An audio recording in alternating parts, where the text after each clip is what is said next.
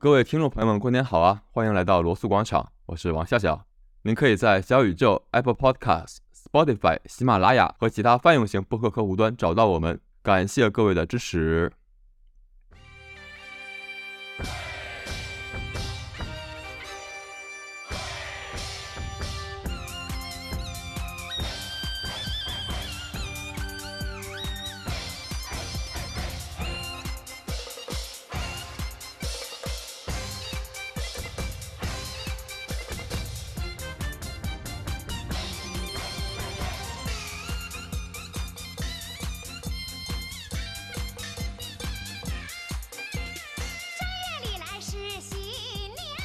本期啊是一期特别有年味儿的节目，因为过年嘛，在中国文化里面最重要的元素就是回家，有钱没钱回家过年。我家就是东北啊，所以说啊这期的主题啊聊一聊东北。然后本期请到的嘉宾呢是怪物上志的主播汉阳，啊怎么介绍你的 title 啊？汉阳你自己说吧。哎，就是街溜子可以足够了啊，街溜子啊。对，然后对我我是怪物上志的主播，也是晚点聊的主播，还是社会人科技评论的主播。然后怪物上志还有一个视频号，所以我也是他视频的主持。然后我自己平时是一个技术行业的从业者，不过在播客里面知道我的朋友，应该大概率上是通过播客知道我的，也不太会把我和一个干技术工作的人对上号。但我最早知道汉阳其实是你的 B 站，看了 B 站上汉阳他们做的视频，有两个号，一个是怪物上志，一个是有意思妈，对吧？对，这两个视频做什么内容，一会儿咱们再说啊，大家动动小手可以关注一下。对，而我是蛮喜欢的，谢谢。就我们那节目没什么人看，虽然说关注者没有百大那么多，但是制作精良啊，用爱发核电嘛，大家说是我和百大合砍一百万粉丝。对，然后为什么这期请到汉阳呢？汉阳大家也听出来了，是一个东北话很浓嘛，对吧？至少从节目效果上来讲，可以保证这期节目的东北性。对，但是你用东北话这个浓来代表东北性，其实也不见得合理，对吧？你因为你如果要用东北话代表东北性的话，可能你要找一个辽宁人，咱俩都是吉林人，其实口音不是那么重。但河北有些地方的口音和东北也挺像的，对吧？黑龙江的口音还会再轻一些，所以就东北话只是东北性的一个体现嘛，它不见得是能代表东北的什么东西。但是这可以之后再聊。对，既然说到东北嘛，我想先问汉阳一个问题啊，因为汉阳之前无论是播客也好啊，还是视频也好，都做了非常非常多我很喜欢的内容，是以东北为主题的。你作为一个东北人，当提及东北的时候，脑海中最先出现的意象是什么？脑中第一印象肯定是雪。因为东北下雪嘛，这个可能有些人不知道，东北是吃大米和有雪的地方。因为因为的确有人不知道这个事儿，有人问说东北人你们也吃大米吗？就 I was like 就 OK，就是你不能假定听众知道这些事情。但是当我说雪的时候，其实我说的不是大家想象中那个皑皑的白雪，而是那种冻成块的，然后上面带着就是黑色的灰的痕迹的那种脏的雪。因为在城市里面，只要一下雪，基本上过了两三天，雪就会变得非常脏。它会变得很泥泞，就你那个地方要跋涉。其实你走路的时候，因为你要把脚从粘的雪里拔出来，所以对于我来说，雪是白的，但它又不是白的。当我想到东北的时候，我想到的就是小时候我上学的时候，这种刚下完雪，你等车也好，你走路也好，走得非常困难，然后两边路上因为被尾气污染的和被灰尘污染的这种带着点点灰色的这种雪，这是我对东北的第一个印象。但这也反映出来一个事儿，就是我完全是个东北城里人，因为在乡村里的雪，它真的就是白色的。就是有我这种意向的人，绝对都是从小到大在东北的城里生活的人，所以我对东北的体验也只是我自己的一部分，它并不代表所有东北人都会有这样的体验。尤其是近些年，东北开始用那个呃融雪盐嘛，大雪刚一下完，早上那个滑雪车呜呜就开出来，往地上撒盐，然后没多会儿那雪都都化了，然后流到两边全都是水。对啊，没多一会儿，然后那个呃那水就会冻上，冻成冰。对，但现在其实还好，现在那个先产再融，所以那个效率还是挺高的。基本上主干路上不太会有冰，会影响到我们。这点我前两天录节目的之前的一周，正好在东北，从长春去敦化、鸡西、七台河、鹤岗、伊春、汤旺、黑河、齐哈尔，然后又回到长春，就这一圈路上，基本上我去的所有的国道级以上的公路，雪的清理是非常非常干净和彻底的。有雪的路更多属于林场里面那种，它都不算是个路的路才会有雪，所以这个基本上我觉得在东北还好。但融雪剂的问题是啥呢？就是你过了一冬之后，你会发现你的衣服，尤其是裤子和鞋，在和地面接触的部分，它有一圈白色的那个印记，就是融雪剂或者盐留下来的，那个是比较比较烦人的。就跟你夏天去完沙滩上似的，回来衣服上全都是盐，兜里都是盐啊，对，有点像啊。对，有点像，但很明显，在东北是你的那个一圈印记是你和雪接触的地方才会有的。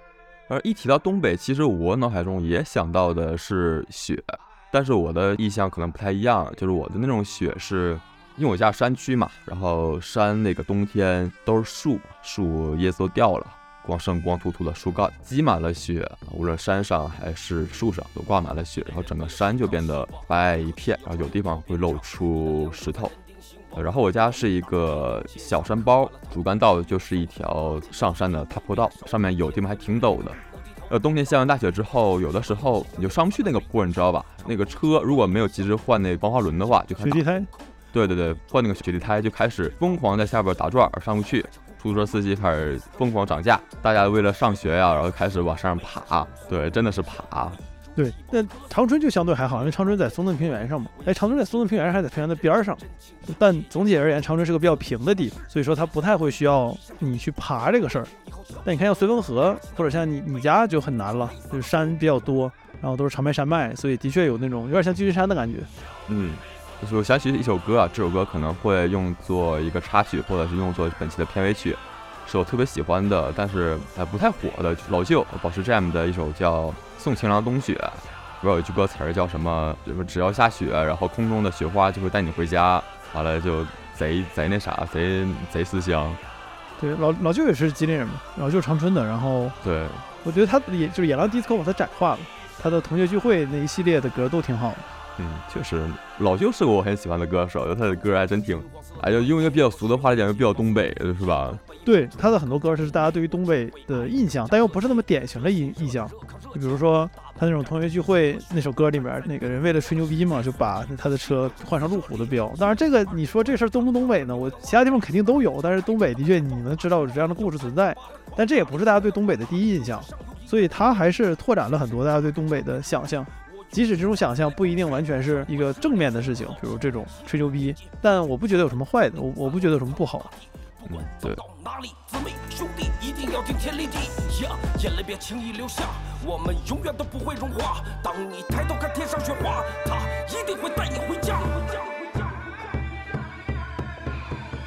然后，哎，其实有一件事儿，就是可能有一些听众看《怪物上志》节目都知道，太阳市组织过两次，相当于是环东北的旅行吧？呃，也不是两次，可能四五次、七八次，我我没数过。有这么多？就就是带朋友去的只有两次，但我自己我们做节目去的次数就比这多多了。你看，我就这三年里面，二零年我去了趟开山屯待了一周，去了趟海拉尔到一面坡，然后二一年绕了黑龙江东部和吉林的东部一圈，然后二一年底就去了一趟，然后二二年去了一趟，二二年去那趟，二二年好像对，二二年就去了一趟，应该是今年。现在才一月份嘛，我已经去了一趟了，但没组织朋友去，自己去的。然后下个月就二月份，我还会再去一趟。哎，具体是怎么个路线，以及怎么个起因，这可以和大家讲一讲。对，就是这样。就咱们刚才说雪这个事儿嘛，就是你看，像我说这个雪是黑色的，本质上其实是代表我对东北的很多更广袤的地方是不太了解的。所以我的东北它有点接近于一个次生的概念，它不是一个原生的概念。就是我是在后天意识到东北是怎么回事，我再去自己逐渐去研究的。我去看这些我以前小时候没有去过的这些东北的地方，我去研究为什么这么大一片地方都可以用东北这个词来称呼。所以东北对我来说是一个次生的、被后天发掘的概念，它不是一个原生的概念。所以去这些地方本质上是为了满足我的好奇嘛，就是我想研究这片土地究竟在发生什么，它是什么样的，然后它有什么样的人，有什么样的东西。本质上溜达也挺有意思的嘛，因为东北很漂亮，就东北的路你是很难开车开的厌倦的，尤其我们经常愿意走一些公路啊什么的，就会有更有意思的东西出现。那所以对我来说，去就是为了满足自己研究东北的这个好奇嘛。然后如果能做点什么，比如说视频、写写文章，那当然更好。所以这个肯定是一个很大的原因。行程路线的选择基本上是，如果是带朋友的话，就会挑一些感觉朋友们值得看的东西；如果是纯我自己的话，可能我更多是，哎，我操，这地儿没去过，去看一看。像我前两天和两个朋友在东北溜达，我们不是说去从长春到七台河，然后鸡西鹤岗那一片嘛。我们的宗旨就是每天晚上再决定第二天怎么走，就把一切都交给东北九蒙子之神来决定。就我们从汤旺，就是伊春边上的下面一个镇，到黑河，当时就是你可以沿着黑龙江走，也可以走高速。然后我们突然在吃早饭的时候，发现有一个导航，只有那个软件里面，同样就不说明了，但是别的手机里的同一个软件是没有那条路的，导了一条从林场里走的公路。我们说，哎呦操，那有点意思哈。那我毕竟我们开当时开了辆大吉普子，就感觉也没什么问题，应该就走了。所以就横穿了一个克东林场，冬天就是零下二十五六度，在白桦林里面穿过去，然后全是雪，路上也被雪覆盖，那感觉还是非常非常舒服的。所以你看，有时候也不用做计划，也挺有意思的。但这种东西你就不会带朋友去，因为你也不知道能看着什么，万一什么都没看见呢，对吧？万一车陷里头了呢？但如果这趟走的好了，我就知道下一趟可以带朋友去了。那这不是你带朋友去，是九蒙子之神带朋友去。不，九蒙子之神带我去，下一趟就是我带朋友去了。朋友是二阶岛，二阶岛，二阶岛。对，然后给听众朋友们介绍一下太阳刚才说的那个旅行路线啊。上一次就是很多人很多做播客的朋友们你去那次，然后可能会在很多个播听到这趟旅程。从哈尔滨出发是吧？好，那我说吧，啊，就是两趟，带了两趟播客的朋友。第一趟是原本原本只有一趟，当时说从哈尔滨出发，经横道河子、绥芬河、延吉，然后再到长春，相当于这么绕一圈嘛。啊，就是从哈尔滨一路向东啊，然后再向南绕一个圈儿。对，向右，再向下，再向左，就是考视力那个那个符号那个感觉。结果当时那个黑龙江疫情了，我们马上都出发了，黑龙江疫情了就去不了了嘛。就说呢，要不然就只在吉林省逛，所以我们就那趟就是从长春到吉安，吉安到长白山，然后长白山到延吉，延吉再回到长春，就这是前年的事儿嘛。然后去年说这个，要不然放开了，咱们再把这趟行程补回来，所以就把这趟行程补回来了，但也不完全一样，就是从哈尔滨到齐齐哈尔，齐齐哈尔到伊春，伊春到鹤岗，鹤岗到横道河子，横道河子到绥芬河，绥芬河到延吉，延吉再回到长春。也确实是每次行程都不太一样啊。对，熟悉东北的朋友们可能都知道，这一圈下来，其实你会经历过非常不同的文化区，以及各地都有很不同的历史背景。对，像黑龙江东部，然后吉安、长春、延吉，这都是不太一样的地方。当大家说到东北的时候，其实很多时候东北是一个整体的概念嘛。但东北其实我记得比法国还大点的的土地，然后生活着对吧几千万人，然后有不同的民族，那它肯定是不一样的。所以听众们可能觉得说东北去一趟就是看东北，实际上对我们看来，我们每趟是有主题的。比如说我们看吉安、看延边，那其实就是看高句丽文明和朝鲜族文化，对吧？那如果我们是去从满洲里、蒙东四盟嘛，内蒙古那个也是东北的一部分，从满洲里到一面坡，那这个其实就是看中东铁路。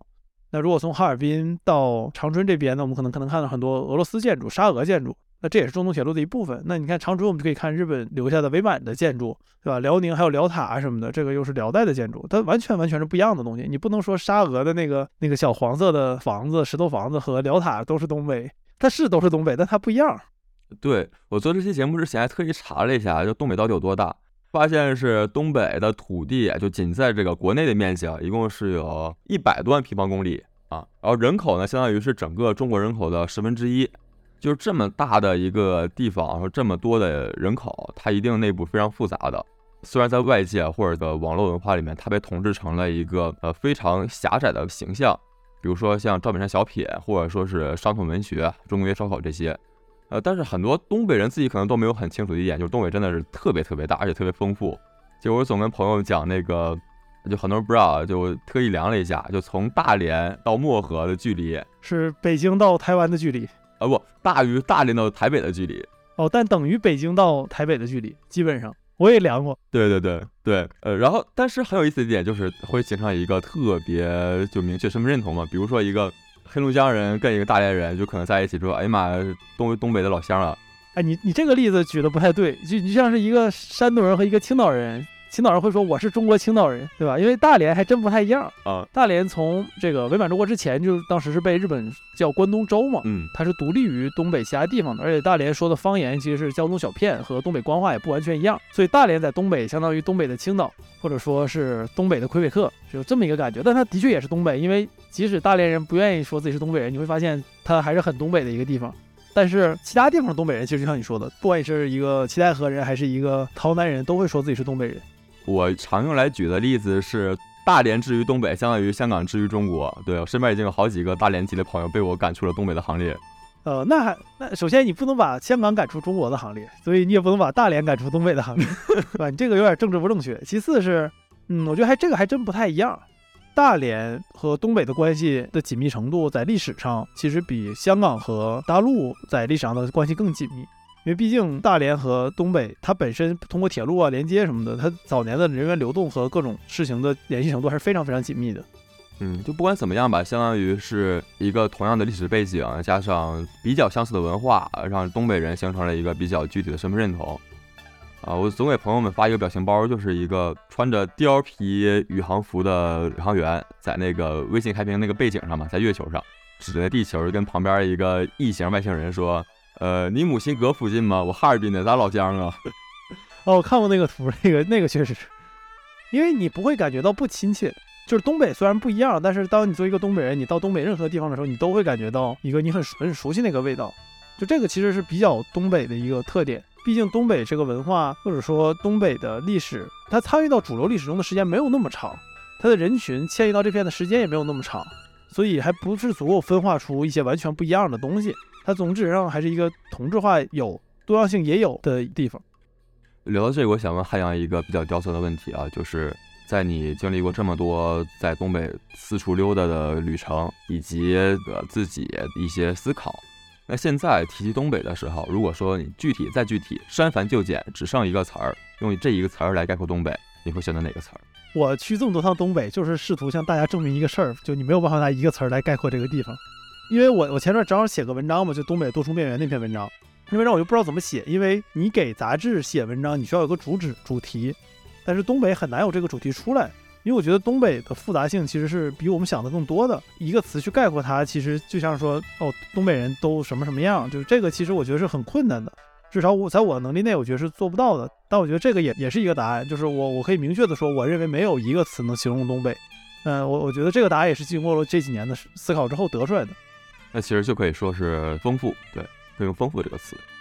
嗯，对，但丰富这个词你能形容中国的所有地方几乎，因为中国是个非常非常丰富的国家。因为我之前做动物保护嘛，就中国的物种多样性在全球范围内来看都是非常非常名列前茅的。所以，因为中国真的是一个很丰富的地方，东北在这方面只是中国的一个体现，就这地方也的确是真的丰富。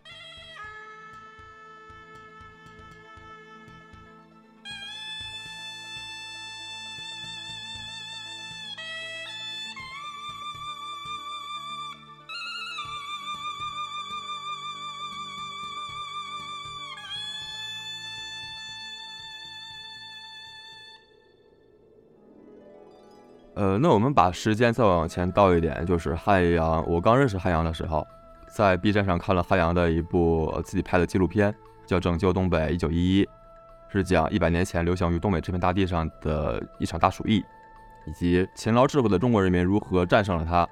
汉阳很很巧的是，他在拍这部纪录片的时候还没有爆发新冠疫情，而且拍完就爆发了，赶上这个时间点。对，这个事儿也是我一直想想跟汉阳聊。对，那个特别巧是写稿的时候还没有爆发呢，然后写完稿准备去拍的时候爆发了。原本我们还想去俄罗斯拍呢，因为那个鼠疫调查可能是赤塔传过来的嘛，俄罗斯的赤塔，然后想把整个俄罗斯，像是海参崴啊、双城子啊、赤塔这些地方都海蓝泡都走一遍，然后就疫情了，然后一直拖拖拖，从二零二零年初一直拖到十月二十一号、二十六号我们才去，才去满洲里开始拍，出不了国了嘛，一直到二零二一年的年中拍完发完，花了一年半的时间差不多。然后这个不能说是我拍的，应该说是我和朋友们一起拍的，因为这个创意是可达提的。然后是我们高商之另外一位主播，他是个上海奉贤人，他想做这个主题。然后当时我想这个话题我自己觉得很有意思，而且那地方我也没去过，再加上可达他不是东北人，当时我总觉得说这个事儿他一个上海人拍，上海奉贤人拍也不见得能拍出很多东北的东西。当然可达他自己拍绝也绝对能拍好，我现在知道了。但那时候有点信不过他，然后我说那加我一个一起去吧。最开始还想说我们坐全程是坐火车每天。然后后来想想算了，租车吧。幸好没坐火车，坐火车这些就搞不定了这事儿。对，然后这个就是我们当时的这个计划。当时是在 B 站连载，对，然后我也是最早通过这样一个比较出圈的小纪录片认识了怪物上志的团队。然后我也是想问汉阳，这样一部纪录片是如何想到去拍这样一个主题的？就你在拍之前，你对东北大鼠疫这个话题是有了解吗？据可达的宣称，他说他是躺在床上看天花板时候想到这个主题的，这是他说的。下次咱可以当面问问他。因为他一直跟我是这么说的，我没仔细问他。我在拍这个之前，我对伍连德的故事比较了解，然后对于东北的行程比较了解，但我对这个事情的具体的来龙去脉其实没有那么了解，也是边做边学。其实，当时我们还我记得买了那个整个那几年所有的每一份的那个《圣经时报》去读去找资料，然后去研究这个事儿。所以也是边做边学吧。本质上，我出去玩儿不能说出去玩儿，我出去溜达去研究这些东西。我们做的节目是副产品，就是我把我们研究的过程拍下来给你一起看。我们也是去研究的，也是去做的。比如说，马上会去这趟东北行程里，会去北镇，会去义乌于山。就你看中国古文里面的义乌于山，基本上是中国最东北的地方了。就长白山以前都没有这么重要，对，但是现在其实大家不太知道它。就这个五岳四镇嘛，四镇里最重要的镇就是北镇，北镇其实就是义乌于山。那这些东西我也好奇，我也没去过，我想去看一看。就是在辽宁南部，对，比较靠海的一个地方。对，所以我也想去看一看。对，就它搁这搁着呢，我去看一看。其实也是好奇。我相信各个人，如果你对自己的家乡有兴趣之后，你也会有一样的想法，就是我操，我们这地方还还能这样，竟然我也来我来看一看，研究研究，然后你会愿意讲给别人听。哎，对对是是是，没错没错，嗯，对，对吧？像像像你的，我一直还想去通化的大栗子沟看一看溥仪推位那个破房子，但一直没有没有机会去。我我没去过，我没去过，因为我中学有同学是大栗子的，然后回来跟我们说，就是个食堂，没什么好看的。对，其实没什么好看的，要的就是那个没什么好看的，对吧？毕竟这个对，然后也是那那个地方比较偏僻啊。对，毕竟委婉周国生于不易嘛，这个地政权没有什么合法性可言，他在一个没有合法性的地方退位也合理。想看一看他都没没有合法性到什么程度。我确实有汉阳这样的感觉，就是在一个你觉得已经你已经非常了解了，没有什么历史，没有什么文化，然后也不可能再有什么新故事了一个地方，你就闲着没事你说，哎，我查一查吧，然后一研究，哎，怎么还有这事儿？谁都不知道，给大家讲一讲。对，就感觉哎呦，还挺有意思的。这边比较印象很深的一个例子是，那通化不是有靖宇陵园嘛？嗯，是杨靖宇将军的那个陵寝所在。小时候我们也做什么爱国主义教育，经常去一个地方。然后我在一个非常偏僻的一日文资料里面，就发现说通化靖宇陵园这个地方原来是日战时期的日本神庙，日本建的通化神庙。它原来是一个日本神道教的一个建筑，然后后来给改成了靖宇陵园。然后现在后边可能还能看到什么之前留下的一些基石啊、一些碎片啊之类的东西。这个事儿我在别的地方从来没有见人说过，然后我也不是确定它是真的假的，但是这事儿想想就很有可能啊，很有可能，然后是一个很很有趣的发现。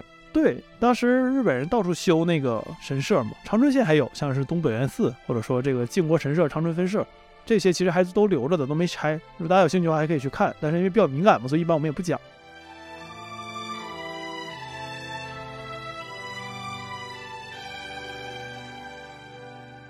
我们说到汉阳刚才这个《拯救东北一九一》这个纪录片啊，这个纪录片很有意思的一点，它不仅详细介绍了一百年前席卷东北这场大鼠疫的来龙去脉，以及中国人民如何在像伍连德医生这样既有知识又有抱负的医生，以及一些政治家的齐心合力之下战胜了这场可能会导致更多人死亡大鼠疫之后，对，并且在我看来，这部纪录片也部分探讨了东北何以能成为东北，就东北这个东北姓它的一部分是怎么来的。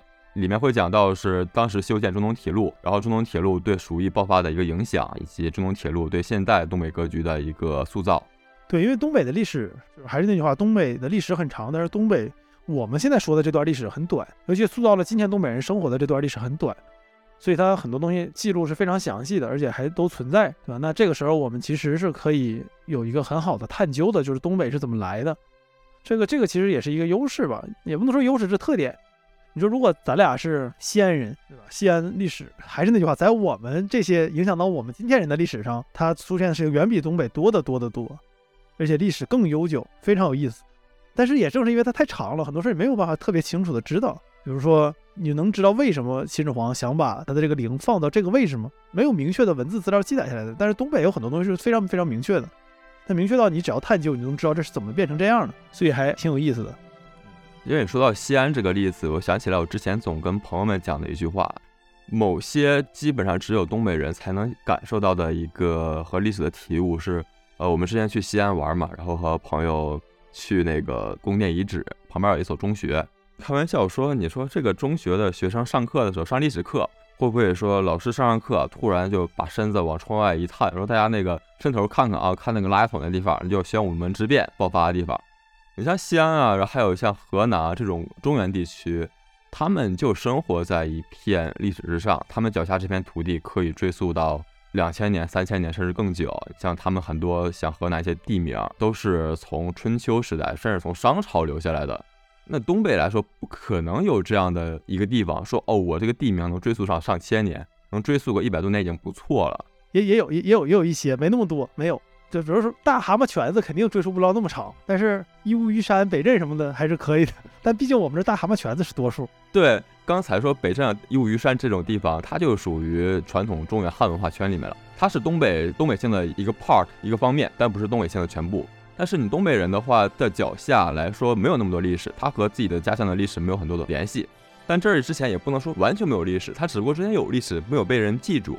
那你小的时候在上历史课学的那些以中原地带为主体的历史叙述之后，他是不会讲你的家乡是怎么样的。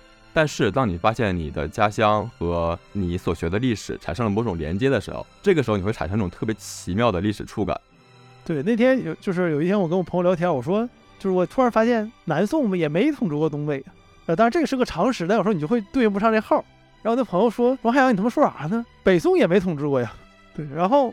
有没有知道？而且咱们从小到大学那个梅花香自苦寒来嘛，东北没有梅花，因为东北的 寒真是太苦了，没有梅花在咱们这儿。但咱们都觉得说梅花香自苦寒来，我都在东北你都见不着这个东西。你要这么说，我好像现在也没见过梅花什么样。啊，但我们应该还是见过的，对吧？至少见过假的。但是东北没有梅花啊，所以就是我们只有梅花鹿。但你看东北人不可能叫梅花鹿是梅花鹿的，如果是我们发现的这个东西，因为我们没见过梅花，可能会叫它什么大雪片子路什么的，也不叫它梅花鹿。所以我觉得这些东西非常有意思。非是就是这些你熟悉的概念和你自己的生活的地方产生一个对应关系之后，你就会意识到哪些概念是一种普适性的概念，哪些概念是你自己这儿独有的概念，哪些东西是被普适性概念所覆盖的独有的事情。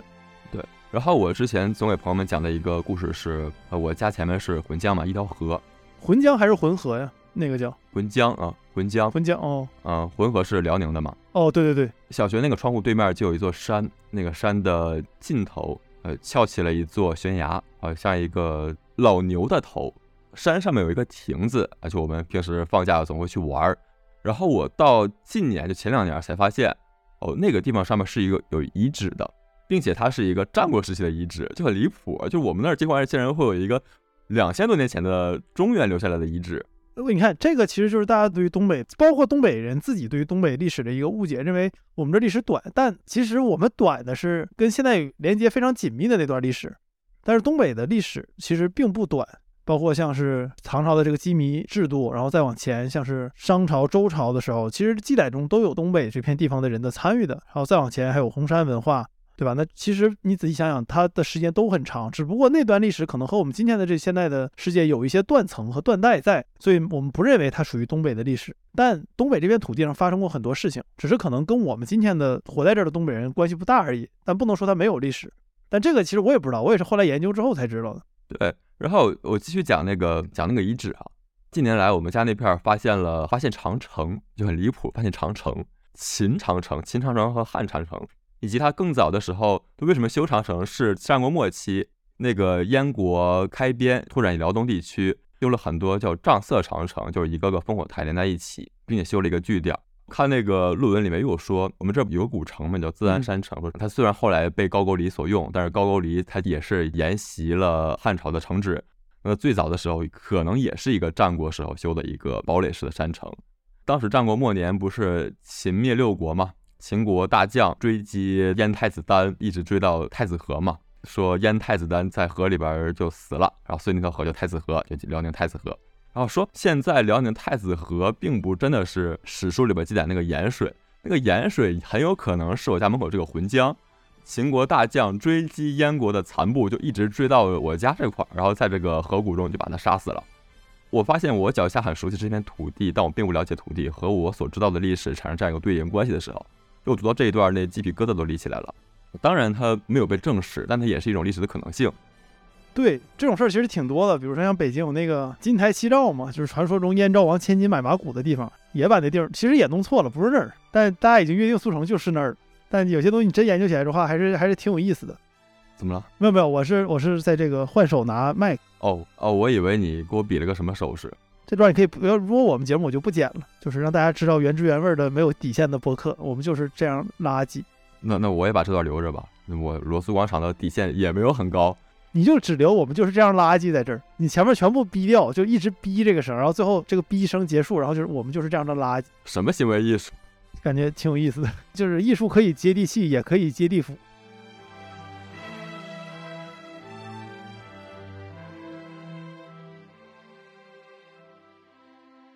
我现在想以一个东北人的身份啊，来采访另外一个东北人。你作为一个东北人，为什么想要反复探究讨论东北这一个文化母题？就这个事儿，我可以跟你说非常非常多，而且我以前在别的节目里也说过，但是我不打算在这儿说以前说过的东西，毕竟咱俩聊这个节目想说点新的东西。就是我最近这段的，尤其去年八月份到现在这半年时间的一个感受，关于这个问题的一个回答。当然，它不止这一个回答，但是先说说这个回答，因为东北某种程度上来说是中国未来的一个缩影。这个地方生育率下去了，经济又不是那么发达之后该怎么办？当然不是说中国一定会变成东北这个样子，而是说它是中国未来的一种可能性。它只是比其他人先到达了那个地方而已，先到达了未来的时间节点而已。那这种情况下面，我们研究东北本质上就是在研究我们自己的这个国家。东北不光跟自己有关，它更和整个国家有关。你举个例子，我去东北，我经常去那个，我干什么呢？我就到那个各地的农村去看他们的便利店或者叫小卖部。你就看东北的村子啊，就一些小的村子，比如说三五百口人的村子，可能还有两三个便利店呢，里面东西都是满的。你到比如说河南、山东、云贵一些地方，它可能最多一个便利店，甚至上面都没有什么东西。当我们说东北衰落的时候，我们一定要意识到一个点，就是瘦死的骆驼比马可大得多。东北的基础设施建设、受教育程度，不管你再怎么黑它，你作为一个普通人，你投胎到东北已经是比较容易的生存模式了。我们前两天在伊春说建他们那那个地方有一千晌地，你说多吗？也不多，但在那儿的人人均可是二三十场地啊，有的种田大户还能多包点地下来。其他地方可真就一亩三分地儿，到不了一晌啊，一晌可比一亩大多了。这种时候，东北如果都是一个完蛋的、没有未来的象征，那其他地方又该怎么样呢？对吧？所以解决东北的问题，或者说讨论东北究竟遇到了什么问题，本质上就是在替其他地方做一个预演。而东北已经是这个问题中比较容易解决那个部分了。如果这个都解决不了，其他地方更难。所以这是我为什么在不断探讨东北的原因。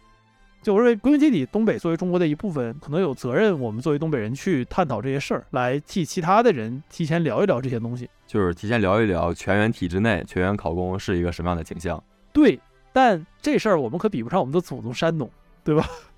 山东人看东北人都野人，就你还能吃烧烤，不分主次这座位，然后。吃肉都不是全身全尾的上来吃鱼啥的，这太野了。曹宁就我们那个朋友，前期主播来东北就感觉东北都野人，不分主宾主陪，然后对吧，也没人提酒。但我没觉得山东有什么不好的，就这个山东的事儿以后我们可以再聊。但就说到全员考公什么这个事儿，这不肯定不是东北最显著的特征。你要是想从东北里面去给中国的未来提供某种解法，挖掘某种精神价值，我觉得可能是东北人性格中那种开拓性吧。就刚才说到，为什么像那个黑龙江伊春，就人均几十场地？那你想一想，其实东北人为什么来到东北，是吧？天寒地冻的，为啥非得跑这儿来？就是因为关里边太内卷了。我这里说内卷，不是现在网络上内卷这个概念，是最早内卷这个词儿概念。大家发现就只能精耕细作来提高这个粮食产量，拼人了，拼劳动力，那不如去虽然冷但富饶一点地方扎根下来。这种开拓性，我觉得是很多东北人。没有意识到，但是确实是在我们性格里面一个非常显著的一个特征。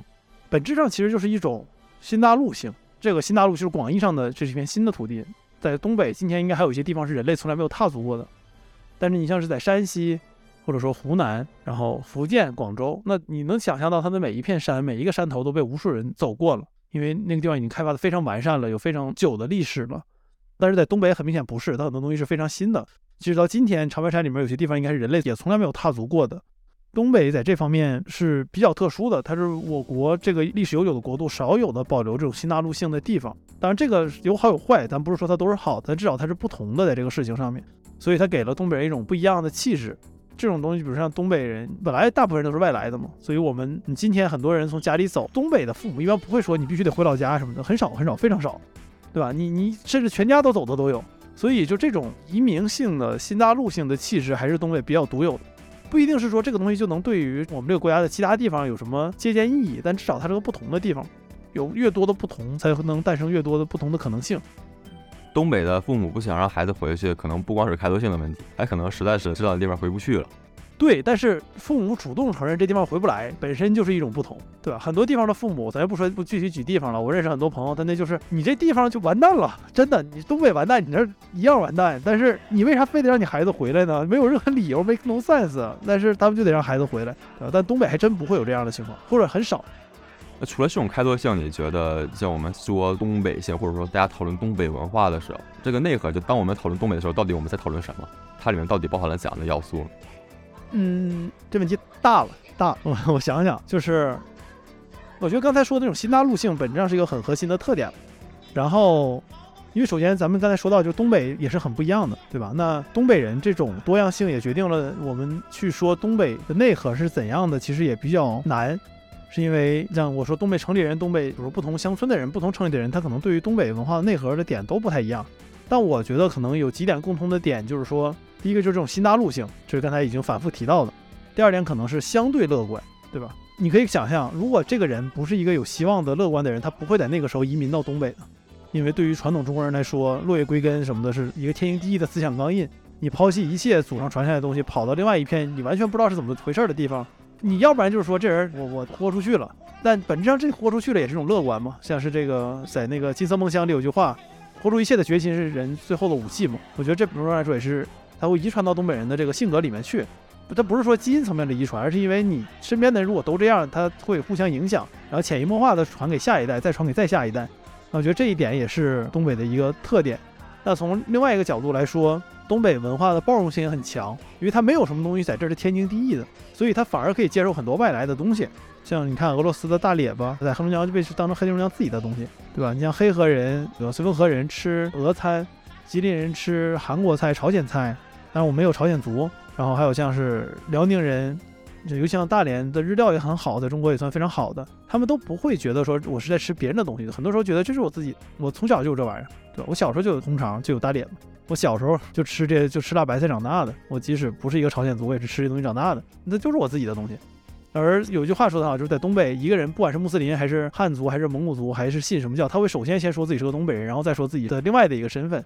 那这种包容性也是一个很好的优点，在我看来，咱别抬杠，不是所有东北人都这样，但至少你当你这么说的时候，大部分东北人会同意你的说法。那所以我觉得这个可能是我心中东北的内核会包含的一些要素，它当然远不止这些。如果我们细聊这个事儿，这个就能聊一期。但我我会想说这三点是比较好理解的，因为东北其实也很不直给，它的很多东西都是你要去探究之后才能想象得到的。虽然东北表面上给人一个大大咧咧，然后特别直接的印象，但是一些东北的东西它隐藏的其实非常非常深，即使东北人自己可能都意识不到，你需要去不断的探究它。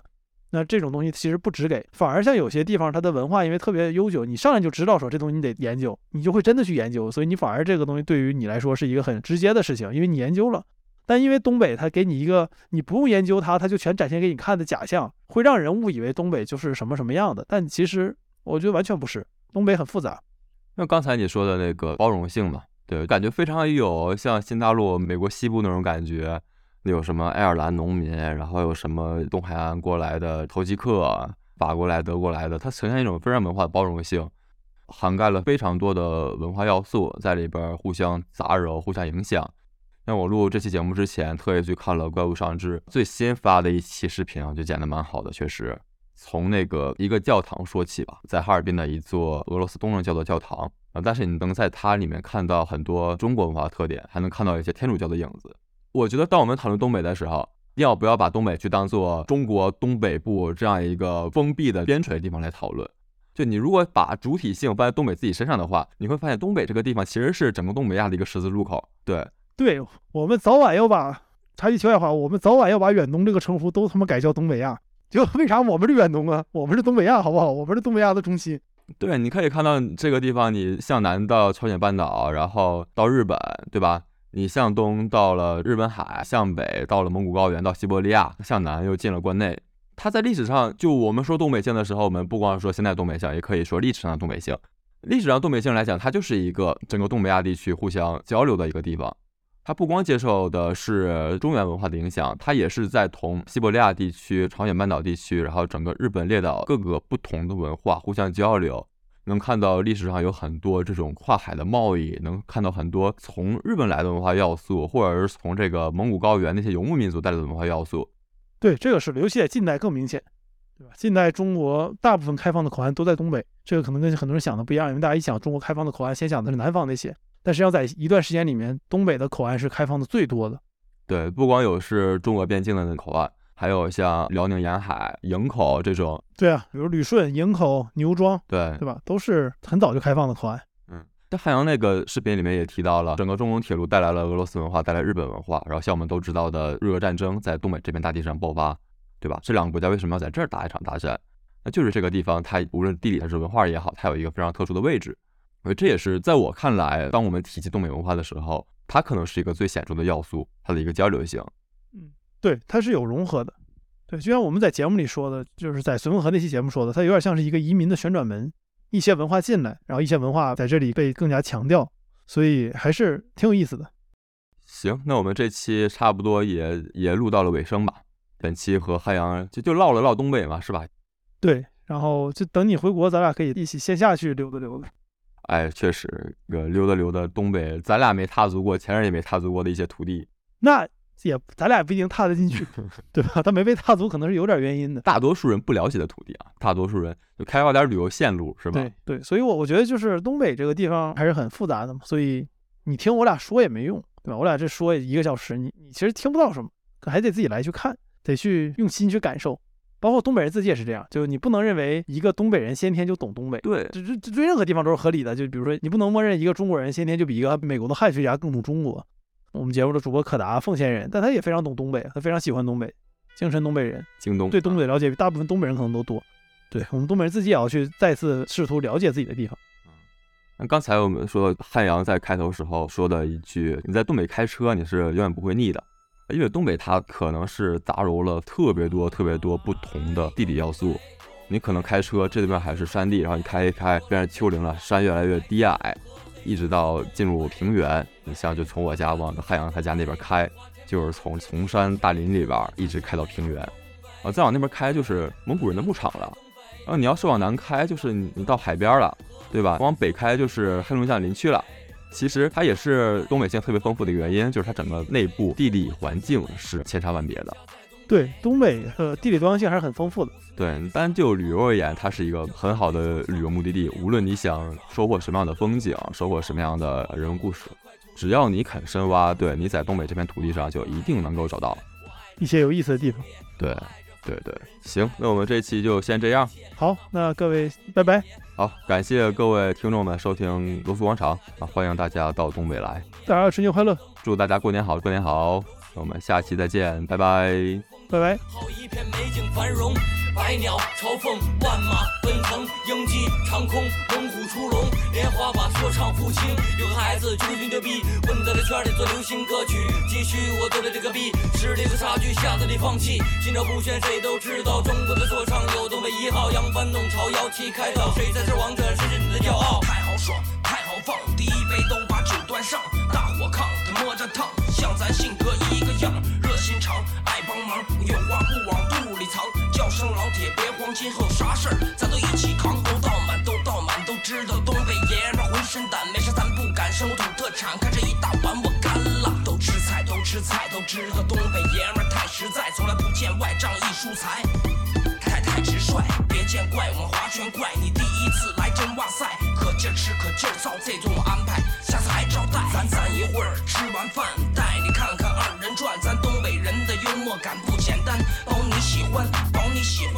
惯。我们爱开玩笑，爱扯淡，可是碰上坏蛋不怠慢，啥也不服就是干。来，老铁，再整一杯。老铁，喝了这杯，对东北你多少有些了解。来。老铁，最后一杯，老铁，喝完这杯酒，对东北你就彻底了解。大家都知道东北的兄弟为人最仗义，从不小气，从不挑剔，总是被人欣赏的。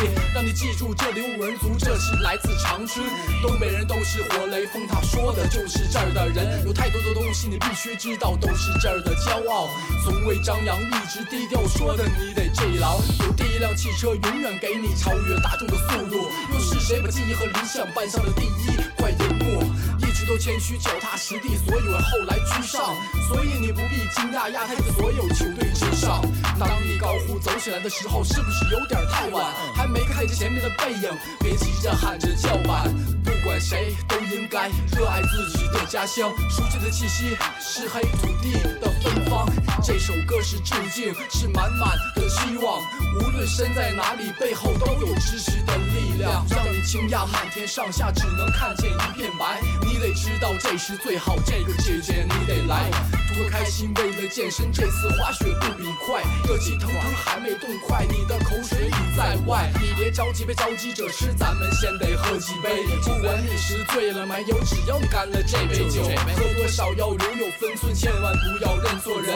不是兄弟别一起混，其实他不是东北人。说东北，东北，我的家就在东北，碧波蓝天，绿瓦红砖白山和黑水。说东北，东北，我的家就在东北，物华天宝，人杰地灵，谁不说我家乡美？说东北，东北，我的家就在东北，碧波蓝天，绿瓦红砖白山和黑水。说东北，东北，我的家就在东北，物华天宝，人杰地灵，谁不说我家乡美？